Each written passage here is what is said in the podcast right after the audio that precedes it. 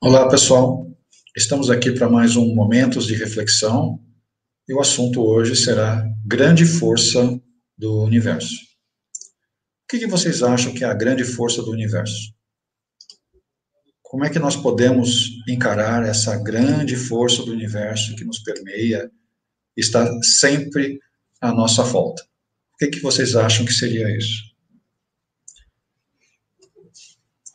Grande força do universo, permite que tua bondade nos faça bons, que tua alegria nos faça alegres, que tua luz nos ilumine, que teu labor nos faça trabalhar, que tua perfeição nos faça melhores, que tua sabedoria nos faça saber, que teu amor nos faça amar. A prece. Bons espíritos que me assistis, dai-me a força de resistir à influência dos maus espíritos e as luzes necessárias para não cair nas suas tramas. Preservai-me do orgulho e da presunção. Afastai do meu coração o ciúme, o ódio, a malevolência e todos os sentimentos contrários à caridade, que são outras tantas portas abertas aos espíritos maus. Isso está no Evangelho segundo o Espiritismo. E o trabalho mais difícil é o trabalho sobre si mesmo. Ou seja, temos que talhar aquelas crostas que estão à nossa volta para que efetivamente a obra se manifeste.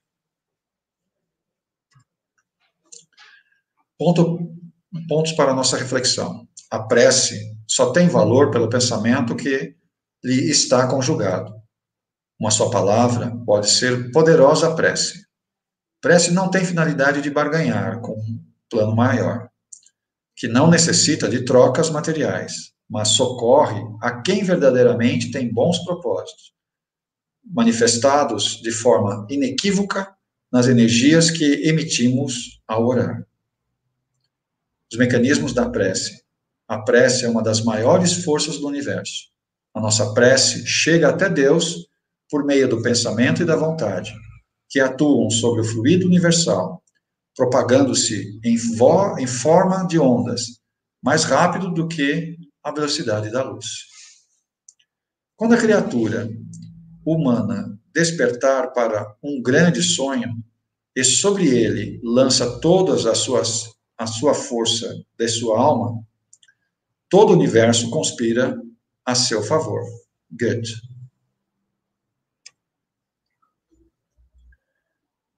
A oração é a energia da vida, permanecendo todo o universo, permeando todo o universo e tornando-se força motriz para a mudança. Sinta a força da oração ao se conectar com os outros que o fazem, que rezam também. Você já pensou se se conectar com outras pessoas que também oram, rezam, fazem preces e entram no fluxo das coisas possíveis nesse mundo ter muitas manifestações fenomênicas e não reais e fazer isso durante a sua oração? Sim. Esta nossa vida é a manifestação de muitos fenômenos, todos criados pela nossa mente durante esta e outras vidas. O que não é fenômeno é o que é natural, como a felicidade, a saúde, a prosperidade, o amor. Orar é entrar nesse fluxo perfeito, onde tudo que parece estar errado começa a entrar nos eixos, a fluir de forma que os desejos se manifestem. Quando você estiver em oração, mentalizando sobre a vida que você deseja, as coisas que você gostaria que acontecessem com outras pessoas, ou no seu momento de gratidão, acredite que milhares de pessoas estão também em pensamento com as melhores intenções, mas esteja com aqueles que oram num ponto de poder e não de desespero e frustração. Quênia, Casa Grande. Aqui nós temos uma correlação direta entre o Pai Nosso e os chakras. Tá? Como que esse o Pai Nosso vai nos afetando é, chakra a chakra quando nós falamos ou oramos de coração. Quando nós falamos Pai Nosso que estás no céu, o chakra coronário é ativado. que é responsável pela expansão da nossa consciência. Santificado seja vosso nome, é o chakra frontal, centro da força. Nós damos comando de força. Venha a nós o vosso reino, chakra laríngeo, o verbo e a criação. Seja feita a vossa vontade, assim na terra como no céu. Chakra cardíaco, a vontade do coração. O pão nosso de cada dia, dai-nos hoje. Perdoa as nossas dívidas, assim como nós perdoamos os nossos devedores. Chakra umbilical, necessidades materiais. Não nos deixeis cair em tentação. Chakra esplênico, vínculos de experiências materiais.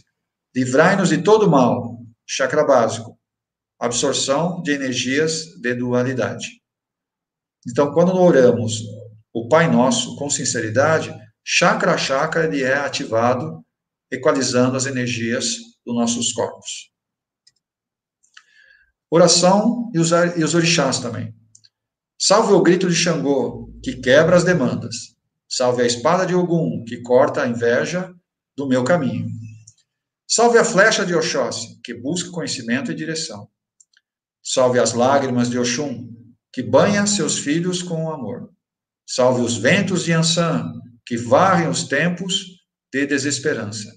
Salve as águas de Amanjá, que é fonte de, de criação divina.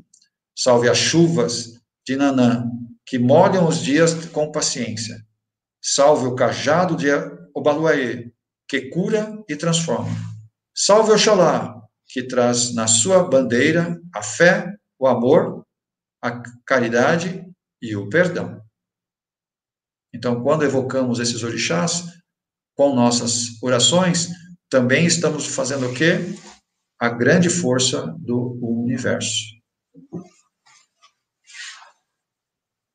O chamado para a luz, feito através da oração de Francisco de Assis. Senhor, fazei-me instrumento de vossa paz. Onde houver ódio, que eu leve o amor. Onde houver ofensa, que eu leve o perdão. Onde houver discórdia, que eu leve a união. Onde houver dúvida, que eu leve a fé. Onde houver erro, que eu leve a verdade. Onde houver desespero, que eu leve a esperança. Onde houver tristeza, que eu leve a alegria. Onde houver trevas, que eu leve a luz. Ó Mestre, fazei que eu procure mais. Consolar que ser consolado. Compreender que ser compreendido. Amar que ser amado. Pois é dando que se recebe, é perdoando que se é perdoado, e é morrendo que se vive para a vida eterna. Esse talvez seja um dos chamados mais poderosos para a luz. Oração de Francisco de Assis. Também temos as orações que são feitas para a grande fraternidade branca, os sete Corrãs. El Moriá, Confúcio, Mestre Rovena, Mestre Serafis Bey, Mestre Larion, Mestre Nada, Mestre Saint Germain.